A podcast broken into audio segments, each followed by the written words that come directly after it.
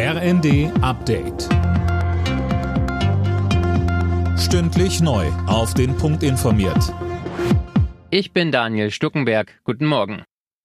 Mit einem hauchdünnen Vorsprung hat Lula da Silva die Präsidentschaftswahl in Brasilien gewonnen. Der linksgerichtete Herausforderer kam laut Wahlbehörde in der Stichwahl auf 50,83 Prozent. Amtsinhaber Bolsonaro holte 49,17 Prozent der Stimmen, mehr von Manuel Anhut. Und alle Augen richten sich jetzt auf den rechtsradikalen Politiker.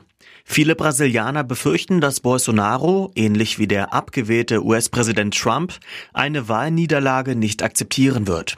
Regelmäßig bezweifelt er die Zuverlässigkeit von Brasiliens elektronischen Wahlmaschinen. Beweise legte er dafür allerdings nicht vor. Der Wahlkampf war mit äußerst harten Bandagen geführt worden.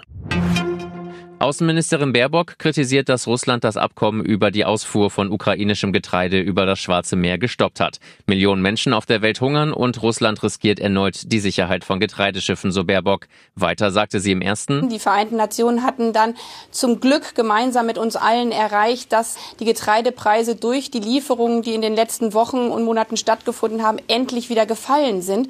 Und damit äh, unterstreicht der russische Präsident, dass er eben nicht nur die Ukraine, die Menschen in der Ukraine an angreift, sondern die gesamte internationale Gemeinschaft.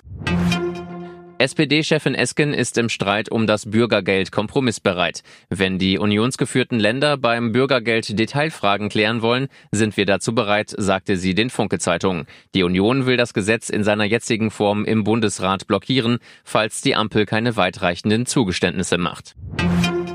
Max Verstappen hat den Formel 1 Grand Prix von Mexiko gewonnen. Der Weltmeister im Red Bull stellte mit seinem 14. Triumph in dieser Saison einen neuen Siegrekord auf. Auf Platz 2 und 3 landeten Lewis Hamilton im Mercedes und Sergio Perez ebenfalls im Red Bull.